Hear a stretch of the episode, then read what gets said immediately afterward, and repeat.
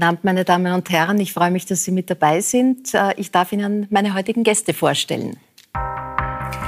Daniela Falli zählt heute zu den Größen der Oper, singt auf den Bühnen der ganzen Welt. Angefangen hat die gebürtige Niederösterreicherin als Mädchen für alles am Stadttheater Berndorf. Dort hat der Intendant und Schauspieler Felix Dvorak, der selbst auf eine internationale Karriere zurückblicken kann, ihr Talent entdeckt und den Grundstein für ihre Karriere gelegt.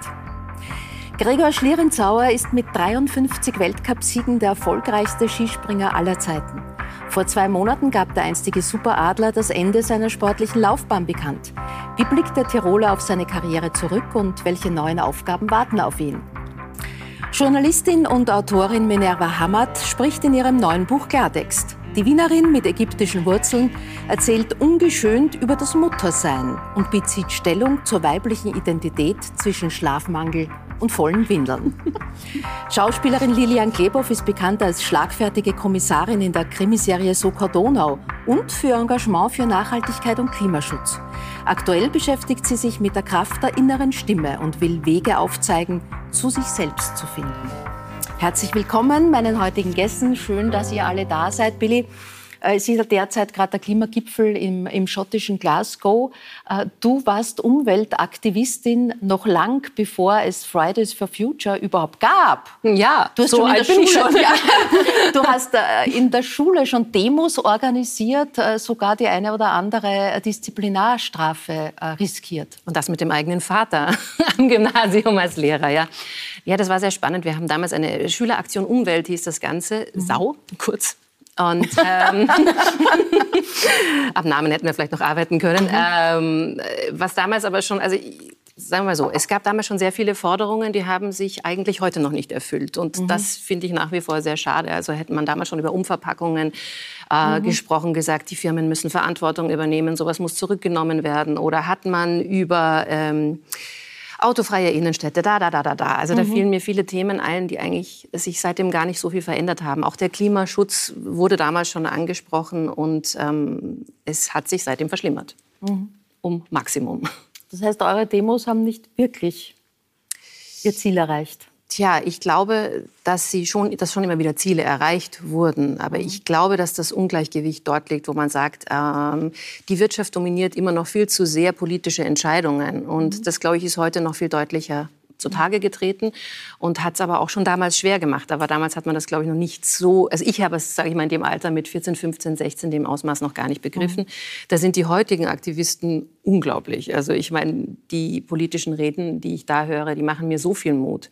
Mhm. Und das, was wir können, ist einfach die jungen Leute, also Fridays for Future und viele andere Initiativen wirklich zu unterstützen. Mhm. Äh, Daniela, wenn man auf den Bühnen der Welt unterwegs ist, ist man natürlich mit dem Flugzeug unterwegs. Gleichzeitig bist du Mutter. Ist man da mit schlechtem Gewissen unterwegs, weil man ja doch gerade, wenn man Kinder hat, dann auch überlegt, welche Welt hinterlasse ich meinem Kind? Ja, ich denke darüber sehr, sehr viel nach. Ähm, es gibt für gewisse Distanzen einfach schwer Alternativen. Mhm. Aber es ist mir ein großes Anliegen und wir sind ja ungefähr dieselbe Generation. Ich habe auch das Gefühl, dass wir in den 80er, 90er teilweise sogar schon weiter waren und jetzt wieder so Schritte zurück gemacht haben. Mhm. Und ich sage auch, ich bin sehr begeistert von dieser jungen Generation mhm. und von deren Kraft und deren Energie. Das gibt mir unglaubliche Hoffnung für die Zukunft. Und ich sehe auch äh, unsere kleinen Kinder, wie die schon geboren werden. Also die haben, glaube ich, auch das Rüstzeug, mhm. äh, diese Zukunft gut bewältigen zu können. Ich glaube, die Aufgabe von uns Älteren ist es, diesen Jüngeren ganz, ganz deutlich zuzuhören und mhm. dementsprechend auch zu handeln. Ja, es geht ja eben, heißt es ja so schön, nicht nur darum, welche Welt wir den Kindern hinter, zu hinterlassen, sondern auch, welche Kinder wir der Welt hinterlassen. Felix Duarak, wie blickst du auf die, die Jüngeren heute, auf die Generation deiner Enkel und des Urenkels, den es jetzt Nein, gibt? Mit Sorge oder mit, mit großem Zutrauen, dass die das schon richten werden? Ja, natürlich auch mit Sorge, denn es verschlechtert sich ja buchstäblich alles auf der Welt. Und äh, ich habe das Glück, dass, ich, dass meine Kinder, meine Töchter, meine Schwiegersöhne, meine Enkelkinder alle so anständig sind, dass sie sich so benehmen, dass man sie nicht genieren muss für, für ihr politisches Verständnis. Mhm.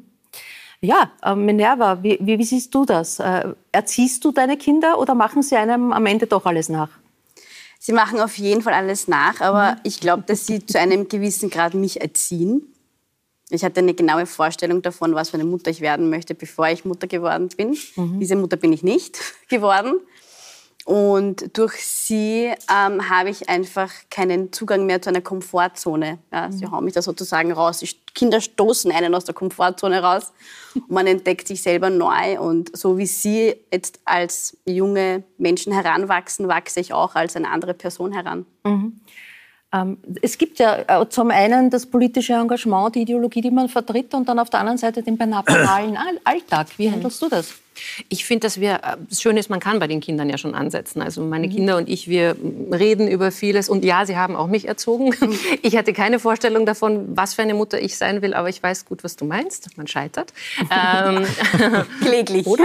ja, kläglich, das stimmt. Ähm, und das ist aber auch das Schöne, dass wir nicht mehr perfekt sein müssen. Aber was den Umweltschutz betrifft, können wir natürlich hier mhm. viele Grundsteine legen. Also ich hatte die mhm. Diskussion zum Beispiel im Kindergarten und habe mich dann gesagt, warum müssen Kinder fünfmal die Woche Fleisch essen? Und dann noch nicht nachhaltiges. Sowas begreife ich ich einfach nicht. Das sind ja. Entscheidungen, wo man wirklich schon eine, eine Einstellung eines Kindes prägt und zwar in einem Alter, wo es diese Entscheidung noch nicht treffen kann. Also Zwiebelrostbraten für eineinhalbjährige in der Kinderkrippe, keine Ahnung warum. Mhm. Also das sind so Sachen, die sind, äh, gerade was der Fleischkonsum betrifft, das ist ein wichtiger Faktor. Und da muss man einfach umdenken. Und äh, das ist nicht immer mit Mehrkosten verbunden, sondern eher mit einer Frage des Wie viel. Mhm. Gregor, ist das ein Thema, das dich auch umtreibt? Du bist ein sehr wacher Beobachter von allem, was auf der Welt passiert? Natürlich, also man kommt ja eh nicht drum herum. Äh, emissionsfrei bin ich schon immer selbst geflogen, aber mhm. natürlich nicht zum Ort. Mhm. Ähm, aber natürlich, es betrifft uns jede und jeden und von dem her als öffentliche Person sollte man irgendwo ein gewisses Vorbild übernehmen. Mhm. Aber ist eigentlich ein schöner Gedanke, ne? wenn man auf eine so große Karriere zurückblickt. Du zählst zu den wenigen Menschen, die behaupten dürfen, dass sie fliegen können.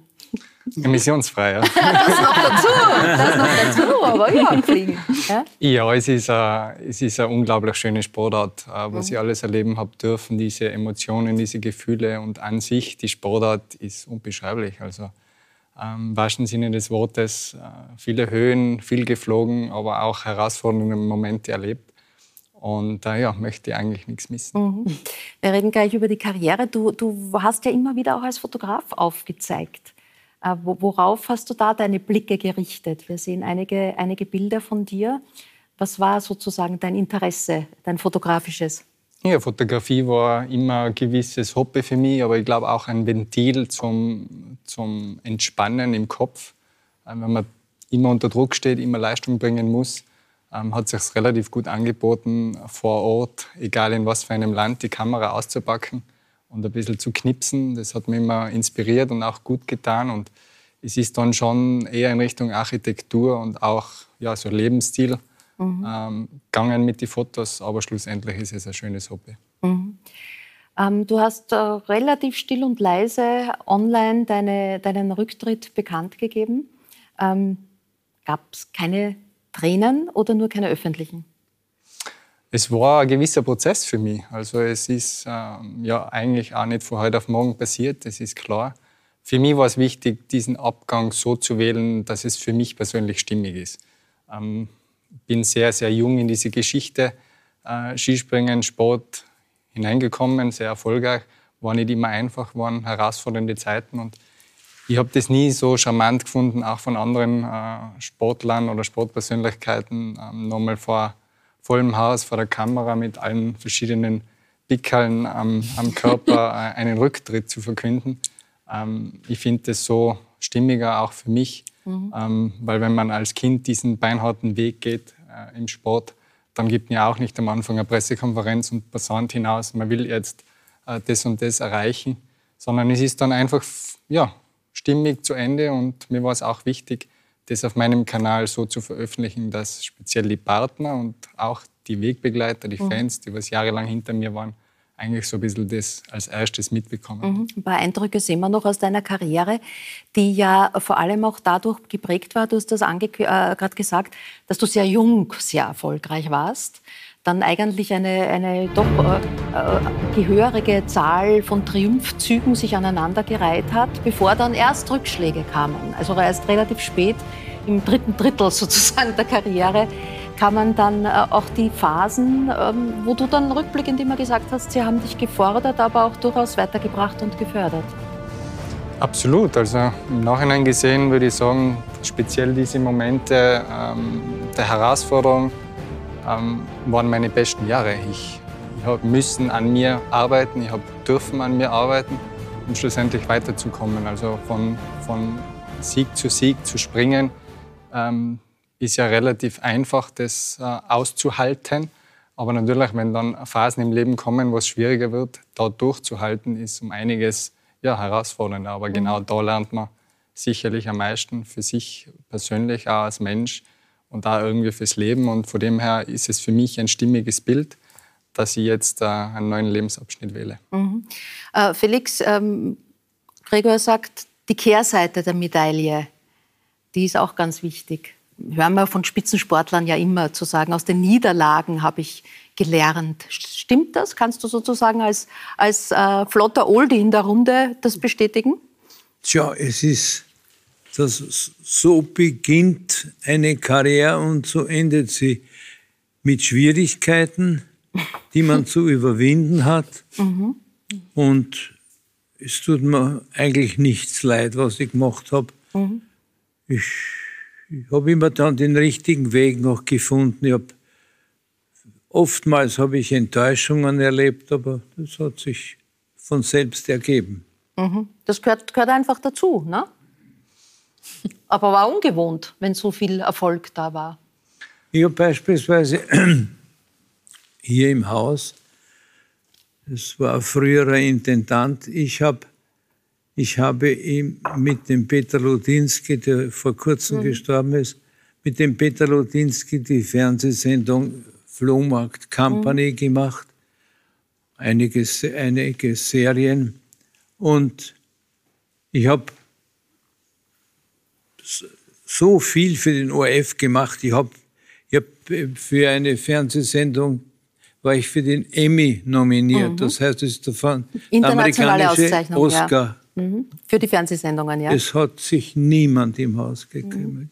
Ich bin ein Jahr oder später, weiß nicht, wo heute die Intendanz ist, jedenfalls da oben war das im obersten Stock. Und dort war so eine, so eine Vitrine. Das mhm. sind verschiedene Sachen drin. Und dort habe ich dann, weil ich zufällig oben zu tun gehabt habe, habe ich gesehen, dass ich den Emmy mhm. für den nominiert war. Das hat mir niemand gesagt. ja, aber ist es dann im Rückblick wichtig? Das ist ja die Frage. Wie geht es dir mit den Medaillen und mit den Pokalen? Na, ich würde sagen, das Leben ist ja im Endeffekt wie ein Herzschlag. Einmal oben, einmal unten. Jeder mhm. sehnt sich eigentlich nach dieser Kurve, aber das ist im Endeffekt der Tod. Und ähm, ja, die Medaillen und die Pokale ist immer wieder eine sehr schöne Erinnerung, wenn man sie sehen darf. Aber schlussendlich, was wirklich bleibt, ist eigentlich der Weg dorthin, was man alles erleben ja. hat können, die ganzen mhm. Emotionen, was man alles dafür mhm. äh, auch entbehrt hat. Und ich glaube, das ist das, was immer in meinem Herzen bleiben wird. Und die Pokale, ja, sind schön, aber auch irgendwann sehr schnell staubig. Mhm. Ist es so? Ist so. ja, ein neues Kapitel wird aufgeschlagen und das führt dich, wie ich lese und höre, in die Immobilienwelt. Was, was fasziniert dich daran, außer die Möglichkeit, gutes Geld zu verdienen? Das ist nie der Vordergrund bei mir gewesen, mhm. weil sonst hätte ich wahrscheinlich auch eine andere Sportart wählen müssen. Ähm, ich habe lange überlegt, was treibt mich an, was erfüllt mich. Es ist ja gar nicht so einfach, wenn man als Kind ähm, beinhart seinen Weg geht als Sportler und auf einmal ist dieser Abschnitt dann vorbei und dann sitzt man zu Hause und denkt, okay, wer bin ich eigentlich, was will ich eigentlich und was kann ich und, und, und wohin möchte ich. Und ähm, habe versucht, in mich zu gehen und einfach herauszufinden, was, was mich antreibt. Und das ist Architektur, Design, Gestaltung. Also ich, ich folge meiner Leidenschaft und ähm, ja, versuche jetzt da im Immobiliensektor ein wenig Fuß zu fassen. Step by Step natürlich, ist nicht so einfach, aber schöne Aufgabe und äh, ich freue mich jetzt auf den neuen Lebensabschnitt. Ist die Frage, wer bin ich, eine, eine Alterserscheinung oder wann kommt die? Wenn man Muße hat, wenn Rückschläge da sind, wann fragt man sich's? Hast Nein. du dich in der Fra am, wenn du am Stockerl ganz oben gestanden bist, auch gefragt, wer bin ich? Ich glaube, das ist eine ganz eine tiefe Frage, wenn man irgendwo auf einer Wegkreuzung ist. Mhm. Ähm, wenn vielleicht auch Gedanken da sind im Kopf, ähm, soll man jetzt neue Wege gehen? Was treibt einen an, wenn man vielleicht auch in gewisser Weise schon satt ist von, von einem Thema und auch schon irgendwo erfolgreich ist? Ähm, der Mensch braucht eine Aufgabe. Und wenn diese Aufgabe mehr oder weniger im Kopf erledigt ist und erfüllend ist und positiv ist, ähm, dann eine neue Aufgabe zu finden, dann hat man wahrscheinlich das Thema, okay, wer bin ich, was will ich? Mhm. Eine Frage, die dich auch umtreibt, Billy, ne? Mhm. ja, ich habe ja, finde ich sehr schön, was du gesagt hast. Ähm, und, und ja, mir ging es, ich glaube, das taucht auch immer mal wieder auf. Also gerade in Phasen, wo man unsicher ist oder wo man merkt, dass eine Veränderung ansteht, aber man noch nicht weiß, wo sie hingeht. Also bei mir kam das immer wieder raus, dass ich gedacht habe, was, was stimmt nicht? Wo, wo bin ich nicht authentisch? Was, was ist das eigentlich? Warum verbiegt man sich? Oder und das, da stößt einen das Muttersein, ich sehe mhm. Nick Minerva, total drauf zum Beispiel, mhm. finde ich. Also, dass man einfach mal öfter einen Spiegel vorgehalten bekommt oder einfach merkt, wo man so müde ist, dass man nicht mehr kann. Man hat wenig Widerstand und dann kommt das alles hinten heraus, finde mhm. ich. Jetzt heißt aber dein Buch, in dem es eben ganz stark um diese innere Stimme äh, geht, um diese Authentizität, wie finde ich die? Mhm. Reise zurück zu mir. Geht es denn nicht um eine Reise vorwärts? Ich glaube, das Gute an der Reise ist, dass wir eben das noch nicht abgeschlossen haben. Also ich glaube auch, dass man sich da jetzt weiterhin drauf bewegt. Ähm, zurück bedeutet für mich, ich bin eigentlich drauf gekommen auf dieser Reise, dass wir ganz gut in einem sehr guten Sein als Kinder geboren werden, auch in einem guten Verständnis für uns selbst. Mhm. Wenn man ein Kind anschaut, dann, dann zweifelt das ja nicht unbedingt mhm. an sich selbst. Es äh, hat ein, bringt unglaublich viel mit alle Mamas. Ja. und das ist einfach so was Beeindruckendes, wie ich meine Tochter hat so eine Urkraft. Und mein mhm. Sohn hat sie auf einer ganz anderen Art und Weise. Ja. Und ich habe mir dann gedacht, auf dieser Reise, als ich so geschrieben habe und geschrieben habe, war es für mich wirklich so, dass ich gedacht habe, ja, ich war mal so. Mhm. Wo bin ich auf dem Weg eigentlich weggekommen? Mhm. Wie in der Ausbildung, wie in der Schule? Was hat mich weggebracht?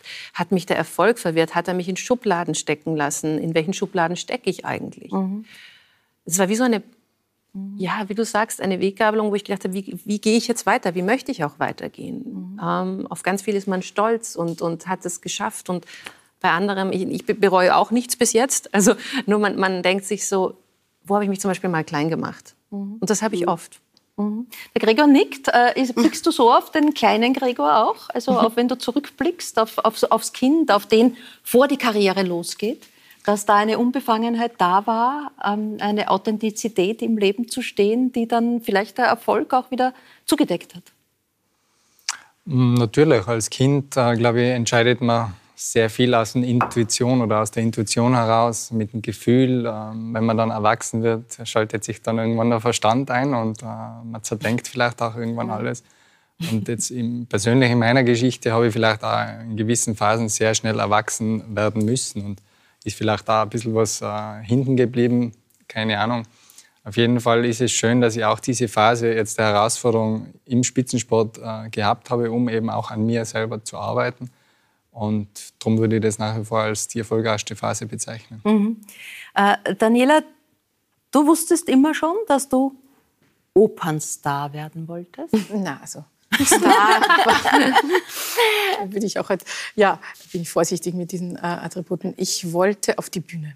Mhm. Ähm, ich war im Leben sehr unscheinbar und ähm, habe plötzlich, wenn ich mich auf diesen einen Meter erhöht habe, habe ich plötzlich was empfunden, was ich sonst noch nie empfunden habe, mhm. nämlich wie wenn das mein Wohnzimmer ist. Ja? Und wo andere Leute eher Angst haben, sich zu exponieren, ganz allein auf einer Bühne, äh, hätte es für mich gar nicht groß genug sein können. Und mhm. ähm, war damals ähm, jung, wie ich war und wahrscheinlich authentischer noch, als ich war, als zwischendurch dann in Phase mhm. der Karriere, äh, war das halt einfach, ich bin diesem Ruf gefolgt. Das war wie ein Ruf ähm, vom lieben Gott, ähm, der mich dann später in einer ganz anderen Richtung wieder ereilt hat, was mich dann auch kurzfristig sehr verwirrt hat. Also ich die Verwirrung kennst du. Ja, das kenne ich alles sehr, sehr gut.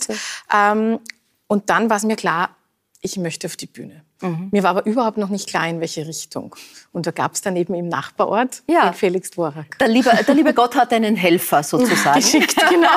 einen Helfer geschickt. Da kam die junge Daniela Falli, eigentlich als Mädchen für alles damals im ja, Stadttheater sie kam Berndorf. zu mir und hat, ja? also ein, ein, ein, hübsches junges Mädchen ist gekommen und hat gesagt, ob sie zuschauen darf mhm. bei der Arbeit. Und da habe ich gesagt, zuschauen gibt es bei mir nicht, wandern muss schon was machen. Mhm. Und da habe ich sie dann gleich sofort eingebaut, indem sie eine winzige Rolle gespielt hat und dass sie, sie hat dann für Requisiten gesorgt und alles Mögliche, alles rundherum mhm. hinter der Bühne und, und ich war sehr glücklich. Leider ist sie rechtzeitig für sich ausgestiegen bei mir. aber, aber Sie waren der Erste, der gesagt hat, da ist ein komödiantisches Talent da. Absolut. Und das habe ich das habe ich sehr mitgenommen ja? äh, für mich. Und Woran hast du das gesehen? Genommen. Was hast du gesehen damals in ihr? Ich, ich habe gesehen einen, erstens einen jungen Menschen, der etwas will, mhm. der nicht einfach sich treiben lässt, sondern da ist Kraft dahinter. Mhm. Das habe ich gespürt und das habe ich einige Male in meiner Karriere als Regisseur und, und Intendant, habe ich solche Menschen begegnet. Aber am weitesten hat sie es gebracht. Ja, das muss man schon sagen. Wir schauen, dürfen kurz in einen äh, Opernauftritt hineinschauen oder ganz kurz in einige. Denn äh, ja, vom Stadttheater Berndorf Requisite geht es in die weite Welt.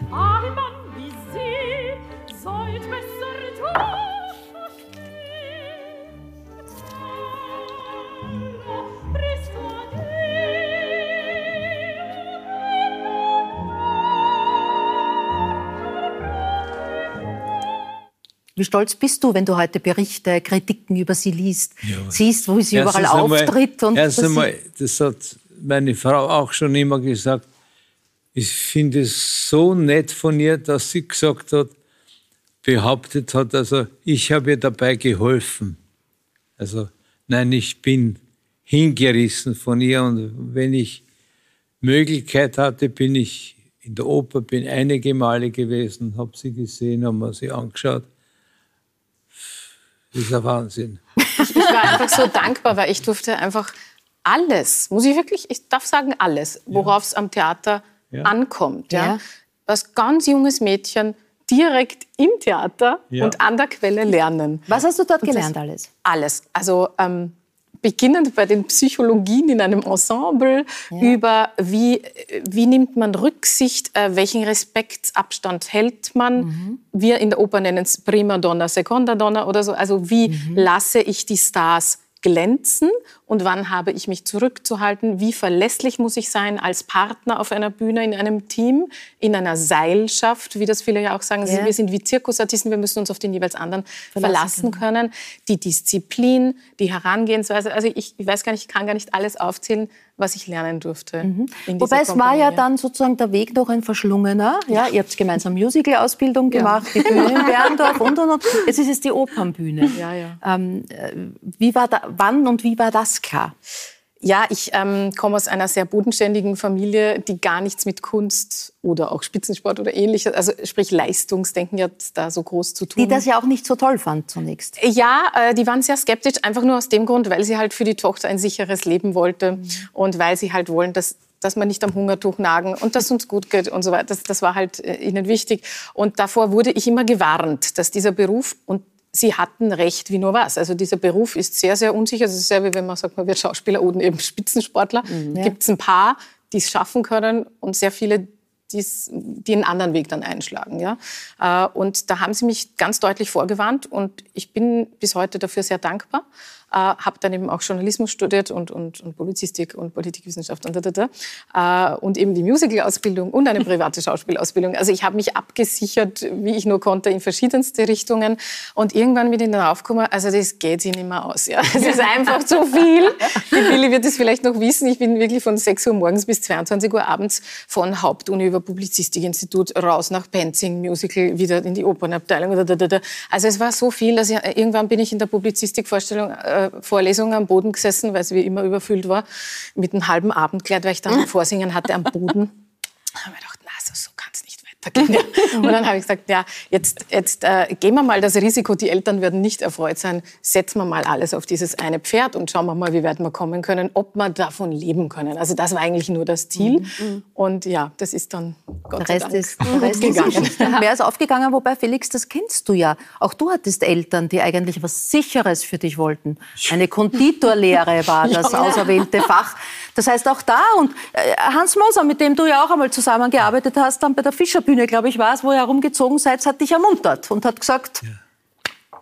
also ich Dranbleiben, zusammenbeißen. Ja, so ist es, eindeutig. Ich habe ich hab so viele, ich habe von ganz unten angefangen, bei einem Wandertheater. Und was ich dort habe, von der Hexe in Märchen bis zum jugendlichen Liebhaber gespielt.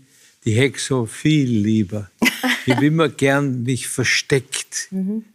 Ich habe kein Zutrauen zu meiner Person gehabt, dass mhm. ich, die haben gesagt, so, so ein fescher junger Mann und das und das. Das hat mich nicht interessiert. Ich habe mich gern verkleidet und mhm. habe eine Figur, einen Charakter gespielt.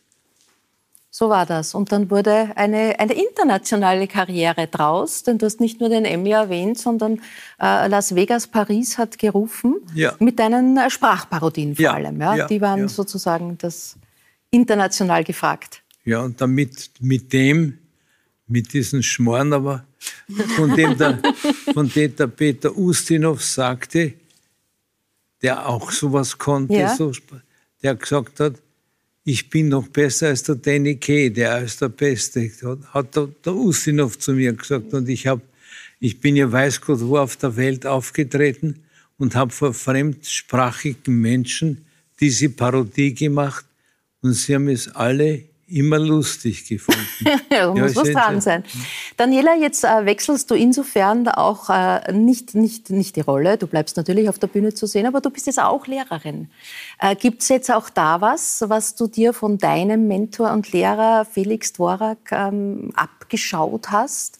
Äh, vielleicht jetzt nicht im Konkreten, aber, aber so von der Grundhaltung, wie man mit Schülern tut. Auf jeden Fall, vor allem auch einfach die Offenheit und die Lust zu haben, Nachwuchs zu fördern und zu fordern mhm. äh, und einfach sich liebevoll auch zu kümmern und Gelegenheiten und Möglichkeiten zu schaffen und eben äh, jetzt ähm, mit der Universitätsprofessur einfach auch wirklich die jungen Leute, ähm, ihnen zu helfen, diesen nicht immer einfachen Weg. Wir sind genauso in einer bisschen anderen Art und Weise, aber trotzdem Spitzensportler auch. Ja. Wie gehen wir um? Wie, wie, wie schaffen wir unsere Resilienz? Wie, wie gehen wir um mit all den Erwartungen, mit all den Dingen, die uns auch verformen wollen innerhalb der Branche. Natürlich die Stimme, wie trainiere ich das Instrument, wie habe ich es im Griff. Aber es ist ja nicht nur die Stimme, es ist so viel mehr. Und ähm, das ist auch mein ganz großer Ansatz ähm, im Unterrichten und im Begleiten, wie ich immer lieber sage, ähm, einfach die Leute wirklich rundum zu betreuen. Mhm. Ein Spitzensportler, ich vergleiche das so wahnsinnig gern, ich finde das immer so ähnlich. Ähm, ihr habt ein ganz tolles Team an Betreuern um euch, die sich um diese eine Person mhm. oder um diese ein paar wenigen kümmern. Ähm, wir stehen da ganz alleine da als Sänger. Also wir haben da niemanden, der mit uns die Videoanalysen macht oder irgendwie. Äh, und das hat meine Lehrerin auch immer gemacht, äh, solange sie eben noch in Österreich war. Äh, die hat uns da wirklich sehr, sehr zur Seite gestanden. Und das ist mein ganz großes Anliegen, dass ich das auch, ich möchte immer das rundum sorglos Paket liefern können für meine. Das rundum sorglos Paket. Ja. Die Daniela findet sich in Spitzensportlern wieder oder sieht da eine ganz starke Parallele. Siehst du die umgekehrt zu, zu Künstlern auch? Glaube ich schon, ja. ja? In gewisser Weise, glaube ich, sind seine Sportler auch Künstler. Mhm. Bewegungskünstler. Mhm. Auf jeden Fall. Und auch dieses, äh, man muss liefern in dem einen ja. Moment, wo es gilt. Das, glaube ich, genau. ist ja auch eine Verbindung. Nicht irgendwann, nicht heute habe ich keine Lust, sondern genau, ja. jetzt gilt's. Genau, jetzt gilt's. Das ist sicher sehr, sehr vergleichbar, wenn der Auftritt dann startet. Und ja, gewisse Drucksituation, glaube ich, ist auch sehr, sehr ähnlich. Also sind sicher Parallelen. Ja. Mhm. Ja. Felix, du hast gerade eine schwere Zeit zu absolvieren, denn deine liebe Frau ist gestorben. Was, was, was, Knapp vor dem 60. Hochzeitstag. Was, was hält dich? Was tröstet dich? Was lässt dich meine weiterleben? Meine Kinder. Und die, meine Mädchen die, und die Enkel und alle, alle kümmern sich rührend um mich. Naja, sie sagen, ich bin sehr tapfer, aber ich weiß es nicht. Ich, ich versuche halt da bin ich jetzt auf der Welt und ich soll halt nur einige Zeit bleiben, haben die Kinder gemeint. Haben die Kinder gemeint. Was fehlt am meisten? Die Gewohnheiten wahrscheinlich auch. Dieses Aneinander, Miteinander, alles. Sich, also, das kann man gar nicht erklären, denn ich habe immer wieder denke ich mir, das muss ich jetzt der Liesel sagen und dann merke ich, es ist nicht da. Es ist unfassbar. Eine solche, ein Zusammenbruch eines Systems. Mhm es ist wahnsinnig schwer, wahnsinnig schwer und muss man sich vorstellen, 60 Jahre verheiratet. Das ist eine, eine lange Zeit. Ähm, Daniela, wie wichtig ist es auch auf solche Schicksalsschläge und auch auf, auf diese Themen, nämlich die weit vor uns liegen, hoffentlich, zu schauen. Du hast während der Pandemie vor einem Pflegeheim bist du aufgetreten, in dem ja. dein Papa ja. äh, äh, lebt. Ja. Ähm, ist dir das wichtig, da auch ein Zeichen zu setzen? Jetzt nicht nur einfach zu sagen, die sollen ein bisschen Spaß und Freude haben, sondern das ist wichtig, diese Lebensphase auch zu gestalten. Absolut. Ähm, ich hatte äh, zehn wirklich sehr, sehr schwere Jahre, weil eben mein Vater die Diagnose Demenz bekam. Und das bedeutete für unsere Familie und für mich als einziges Kind ähm, eine sehr, sehr herausfordernde Zeit. Und auch mhm. gleichzeitig ist meine Mutter sehr schwer krank geworden und musste ins Krankenhaus und musste alles wieder neu lernen. Und ich hatte diesen Beruf eben und ich hatte diese zwei schwer kranken Eltern. Ähm, das war eine wirklich sehr, sehr schwere Zeit, die mich sehr gefordert hat.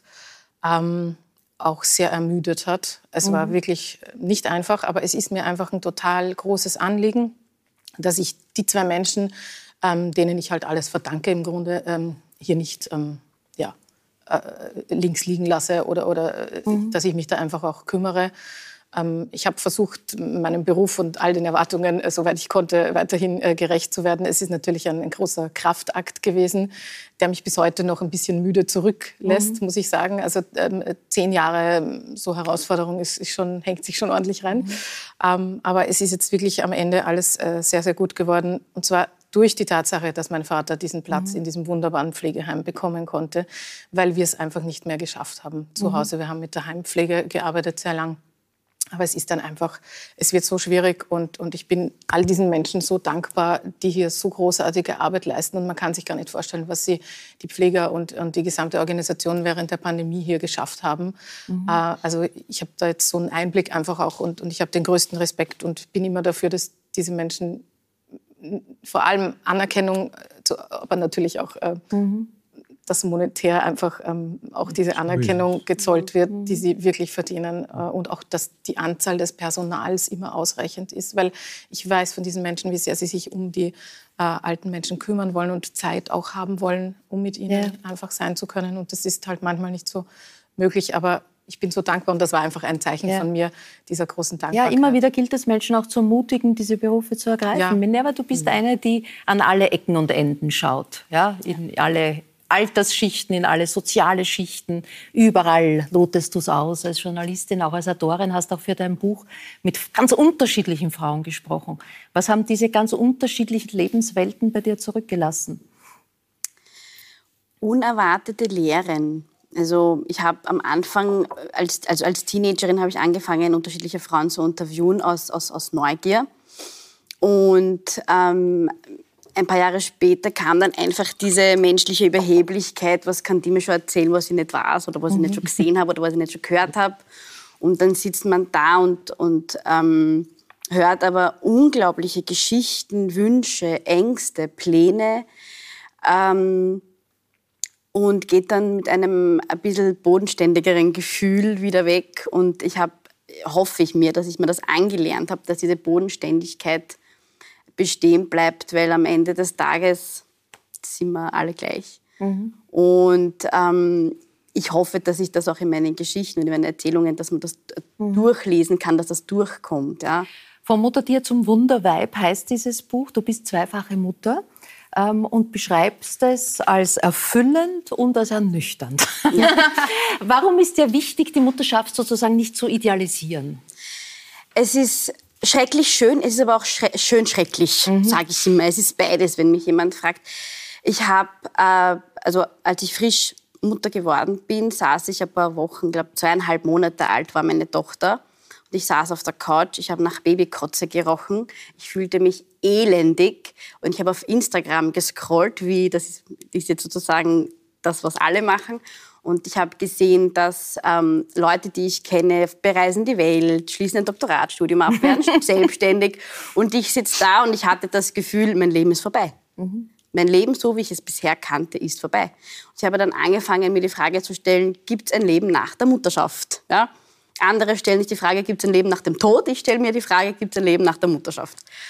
Und ähm, habe mich dann auch ein bisschen veräppelt gefühlt, weil dieses Mutterschaftspaket, wie du gesagt hast, wird verkauft als die Erfüllung des Lebens. Mhm. Ja, und ich sage dann, das ist sie nicht. Ja. Also es kann sie sein, kann sie es sein, muss ja. aber nicht sein. Und so toll die Mutterschaft auch ist, sie ist nicht nur das. Es ist auch, sie ist auch schwierig, sie ist einsam, sie ist anstrengend. Mhm.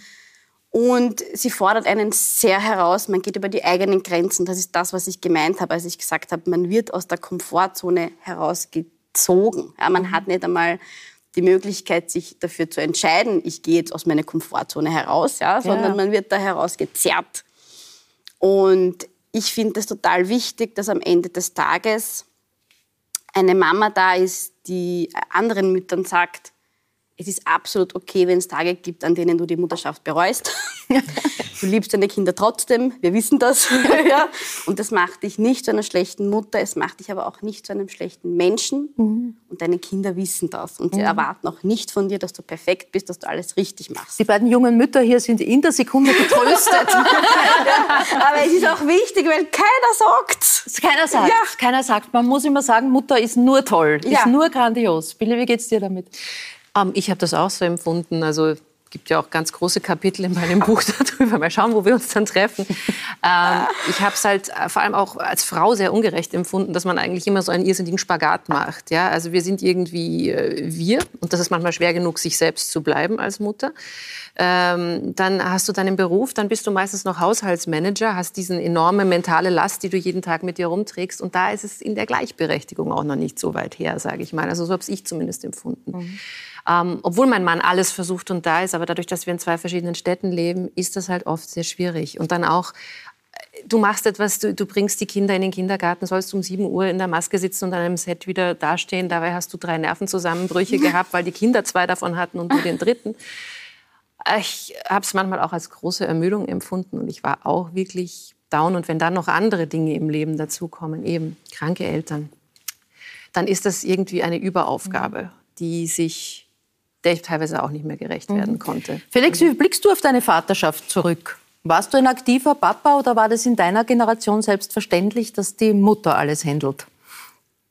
Ich habe damals so viel gearbeitet, mhm. dass ich jetzt festgestellt habe bei meinen Urenkel, dass ich mich gar nicht erinnern kann, wie, wie meine Kinder so klein waren. Ich war ständig, habe ich Termin, ich habe so viel gearbeitet, und meine Frau hat das alles ohne mich geschafft. Mhm. Ich liebe meine Kinder und Enkelkinder. Ich, ich, ich habe das beste Beziehung, fühle ich. Unlängst habe ich sie erst gefragt, wie, sie, wie ich so als Vater war. Und da haben sie die beiden Töchter gemeint, streng. Streng war ich. Ja, ich habe ich hab halt versucht, den Vater zu spielen. So, der, so, der, also, der halt ein bisschen ernster das in, mhm. aufs Leben vorbereitet. Das ist die Rolle. Gregor, spielt in deinen Überlegungen und Perspektiven Familie auch eine Rolle? Also ist das was, wo du grundsätzlich einmal sagst? Auf jeden Fall, ja. Ich bin von der Vaterschaft schon noch ein bisschen entfernt.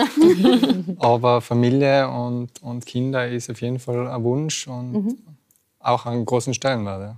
Ja. Äh, die Billy hat gerade beklagt, dass das mit der Gleichberechtigung trotz aller Bestrebungen noch nicht so richtig hinhaut.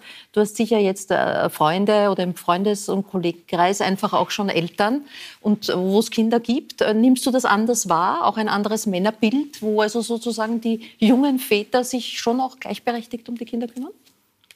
Sowohl als auch, ja. Also ich glaube, es gibt das, das ganze Traditionelle, wo das noch ein bisschen mhm. so handgehabt wird, wo wirklich die Mutter zu Hause ist und der Vater arbeitet. Aber ich stelle schon auch fest, dass es nach wie vor auch ähm, Väter gibt, die was gerne das übernehmen wollen, weil es mhm. ihnen auch wichtig ist. Mhm. Und, und, ähnlich wie der Felix erzählt hat, wichtig ist auch dabei zu sein, wie die Kinder aufwachsen. Ich ähm, glaube, dass das ein Riesenthema bei Spitzensportlern ist, mhm. dass sie deshalb auch ihre Karriere vielleicht äh, ein wenig schneller hinterfragen, das zu beenden und wirklich auch die Kinder äh, zu sehen, wie sie aufwachsen und auch da zu sein. Also ich glaube schon, dass da ein bisschen ein Wandel auch generell in der Mhm. Gesellschaft passiert. Es gibt ja auch bei unter Spitzensportlern natürlich auch schon Väter oder auch Mütter. Da wird es noch schwieriger, ja, also wenn man das dann manchmal bei, bei äh, Skiläuferinnen hört. Äh, dann, dann, das ist ein schwieriges Thema, das aber ein bisschen tabuisiert wird. Ne? Solange die Leistung äh, die erste Rolle spielt, ist die Familie noch kein Thema. Ich glaube, das muss jeder für sich selber entscheiden. Natürlich, wenn man, egal in was für einer Sportart man sich befindet, wenn man ähm, am Zenit ist, wenn man erfolgreich ist, ähm, dann die Bühne zu verlassen, ist sicher nie ganz einfach. Auf der anderen Seite, wenn man das Gefühl hat, okay, es ist es richtig, dann sollte man es auf jeden Fall machen. Und ähm, was am Ende des Tages bleibt, ist die Familie. Egal wie erfolgreich man ist. Und Ja. das muss dann jeder für sich, glaube ich, selber entscheiden, wann der Zeitpunkt ist. Wobei, Minerva, du hattest ja ursprünglich einmal die Idee, auch gut ohne Kinder zu leben. Was, was, was war der Sinneswandel? Warum wolltest du dann doch Kinder haben? Ich habe meinen Mann kennengelernt. das ist ein Mann, von dem muss ich Kinder haben. ich wollte ursprünglich Kinder adoptieren, irgendwann Ja. mit Mitte 30, weil ich mir sicher war, ich werde ich werd niemanden finden, der mich so nimmt, wie ich bin und dass ich in der Beziehung auch ich bleiben darf. Ja, dass ich mich nicht verbiegen muss, sozusagen. Habe dann meinen Mann vor zehn Jahren kennengelernt. Ah, doch, die Person gibt's doch wo ich mich nicht verbiegen muss in der Beziehung, äh, wo ich als Mensch gesehen werde und nicht als Geschlecht, sozusagen, mit meinen verrückten Ideen. Und ja, und dann, da- er, er, hat, er ist sozusagen der Grund, warum ich jetzt eine andere Meinung habe und zwei, wunderba zwei wunderbare Kinder. Da war klar, von diesen Genen muss es mehr geben. Ja. Gedacht, meine Mama hat einmal gesagt, heirate nur wen oder hab nur Kinder mit jemandem, wo du dir denkst, wenn ich seine Mutter wäre, wäre ich stolz auf die Kinder. Ja? Also und das ist ein, ich, ich habe mir das bei ihm auf jeden Fall gedacht. Nicht gleich am Anfang. Also am Anfang war das mehr so freundschaftlich. Es hat sich dann sozusagen entwickelt mit den Jahren. Aber ja, also er ist meine Person. Äh, welche Rolle hat auch äh, deine kulturelle Prägung? Du bist ja auch äh, wienerische Ägyptin, ägyptische Wienerin, gespiel, äh, gespielt in dieser Frage. Ja. Also da ist das Frauenbild ja doch auch noch mal ein anderes. ja, lange Identitätskrise. Also in Österreich war ich, bin ich, werde ich immer noch nicht abs also vollkommen als Österreicherin akzeptiert, weil ich so ausschaue, wie ich ausschaue, weil ich heiß, wie ich heiß. Und in Ägypten bin ich die Nimsawiya, also die Österreicherin Ja. bin ich dort. Und mit, in der Pubertät, also mit 15, 16, hat man sowieso eine Identitätskrise. Wer bin ich? Wer möchte ich sein? Wie möchte ich mich kleiden? Zu welcher Clique möchte ich gehören? Und bei mir war halt eben auch die Frage, wo, wo gehöre ich jetzt hin? Also welche Nationalität, welche Ethnie, wel, welches alles. Und ähm, das hat mich natürlich alles geprägt. Ich habe jahrelang ähm, meine Haare, also man sieht meine Haare nicht, aber ich glaube, man kann raten. Ich bin jetzt nicht naturblond, habe auch keine glatten Haare. Ich habe dunkle Haare, sie sind lockig und habe aber damals mir die Haare blondiert, habe blaue Kontaktlinsen getragen, ähm, habe versucht, mich anzupassen. Für mich war das ein Kompliment, wenn jemand gesagt hat, wahrscheinlich ist die Mutter Österreicherin und der Papa aus irgendwo aus Afrika. Ja?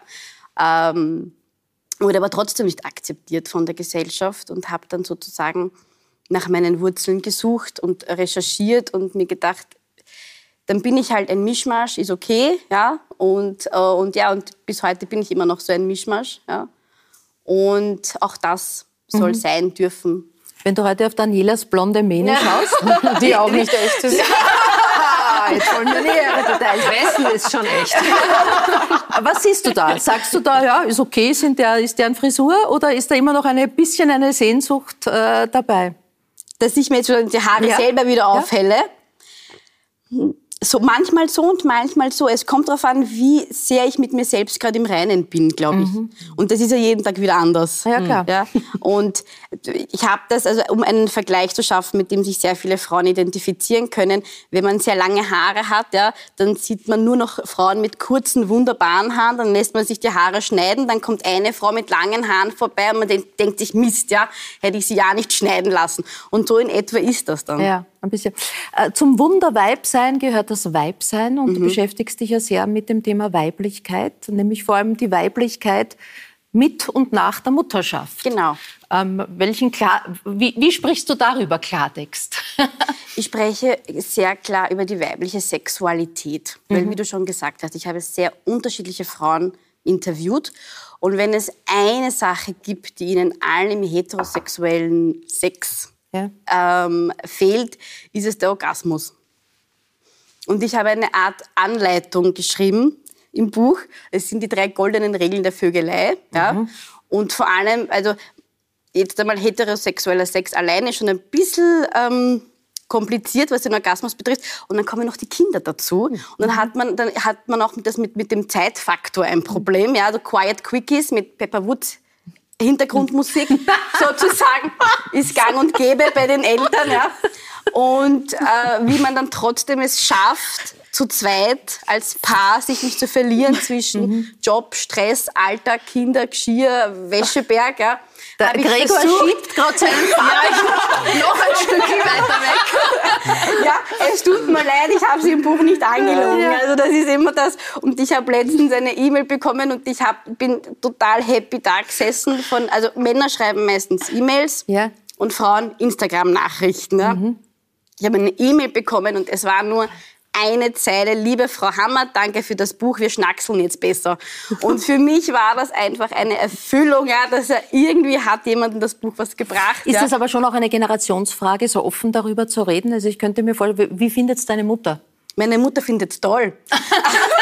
ich glaube, es ist eine Charakterfrage. Mhm. Also bei uns zu Hause haben wir schon sehr offen darüber gesprochen, meine Mutter und ich. Mhm. Ja, mit meiner ersten Periode ja, haben wir sehr offen über alles gesprochen, was danach kommen kann und kommen wird. Mhm. Und ich dachte, das ist überall so. Und das wirst du jetzt mit, du hast ja bei zwei Mädels. Ja. Willst du das auch so fortführen? Auf alle Fälle, ja. Auf alle Fälle. Äh, Billy, du hast dich mit Conscious Parenting, Mhm. also be bewusster Elternschaft auseinandergesetzt, habe ich auch in deinem Buch erfahren. Was, was, was versteht man darunter? Oder hat sie alles gesagt dazu? Äh, auch. Ähm, aber was ich sehr, sehr spannend fand, war diese, Na also das ist Dr. Shefali Chavari, ist eine ähm, Kinderpsychologin und, und auch Familientherapeutin. Und sie sagt sehr schön, wenn du das Kind vor dir erziehen willst, musst du zuerst das Kind in dir erziehen. Und ich fand das so ein unglaublich auf den Punkt gebracht, sehr einfach, dass man, man manchmal so Kind schreit, ja, du weißt nicht warum und du selbst schreist lauter. Also verhältst dich eigentlich wie das ähm, mehr wie das Kind. Ja, also das sind so Sachen, wo man so sein eigenes Verhalten oder wurde auch ich wurde sehr viel konfrontiert mit Botschaften aus meiner Kindheit, mit Erziehungsansätzen. Wir erziehen ja heute auch irgendwie anders oder ich habe oft empfunden, dass ich gar nicht weiß, wie ich heute ein Kind erziehe. Es ist nicht mehr autoritär, es ist auch nicht antiautoritär. Ja, wie? Und da hat das für mich sehr viele Antworten geliefert. Also ich habe eine Zeit lang sehr viel Online-Studien gemacht, gerade in, in, in dem ersten Lockdown an der Universität und da kam dieser Kurs und ich fand es wirklich sehr, sehr, sehr spannend, weil ähm, es waren für mich die Antworten. Es hat natürlich, du beginnst bei dir und versuchst doch immer mal das Verhalten unter dem Verhalten des Kindes zu sehen. Lass uns gleich auf, äh, auf das Kind Lilian zu schauen. äh, schauen. Äh, Du bist im, im Olympiadorf in München Mhm. aufgewachsen und damals war schon klar, das ist anders bei euch. Ja, Wie?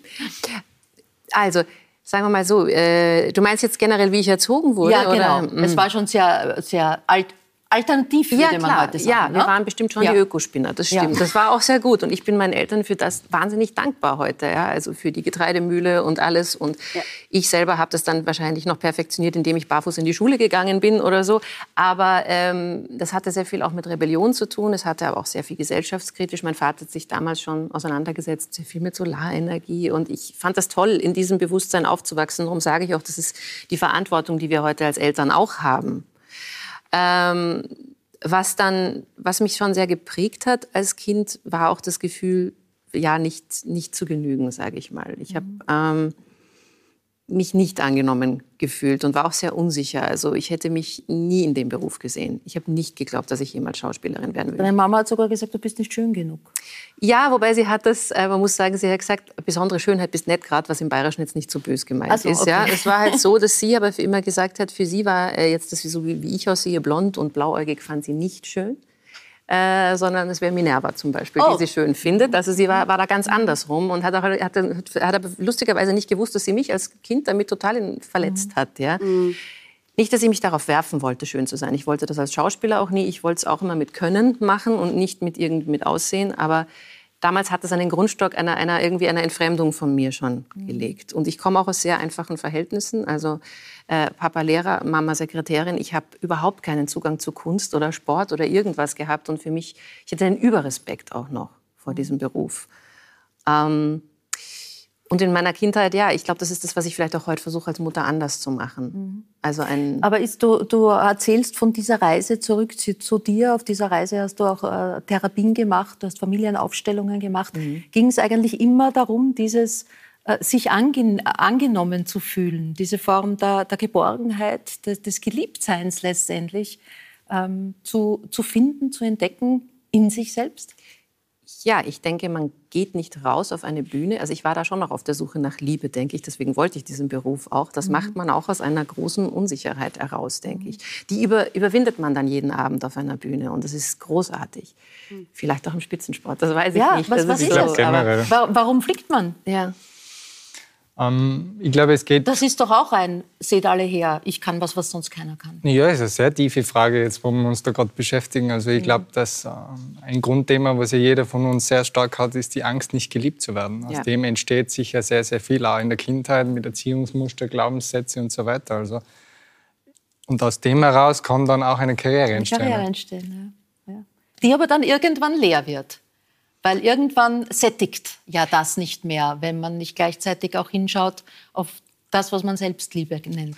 Ich glaube, es geht dann auch schlussendlich um ein Wohlbefinden. Mhm. Und äh, wenn man sich äh, wohl fühlt oder auch in ein Haus reingeht, um jetzt in, im, im Immobilienbereich bleibt, in ein Haus reingeht, in eine Wohnung reingeht und man fühlt sich wohl, das macht was mit einem Menschen. Mhm. Und ich glaube, es ist auch dann in der Karriere oder auch im Beruf, in der Wirtschaft so, wenn man irgendwo ein gewisses ja, Wohlbefinden hat, dann passt es für einen, dann kann man diese Leidenschaft weiterführen. Mhm. Aber wenn diese Wohligkeit dann vielleicht weniger da ist, dann sollte man sich halt vielleicht um was anderes auch Sollte man hinschauen oder auch neue Wege. Äh, so wie es bei der, Dan die Daniela nicht auf der Opernbühne zur Welt gekommen ist, war es bei dir auch nicht gleich die Schauspielerei. Der Beginn war der Tanz, ja. der war ganz wichtig. Dann war es der Gesang. Mhm. Song Contest, mhm. Ausscheidung sage ich nur, Engel. Ja.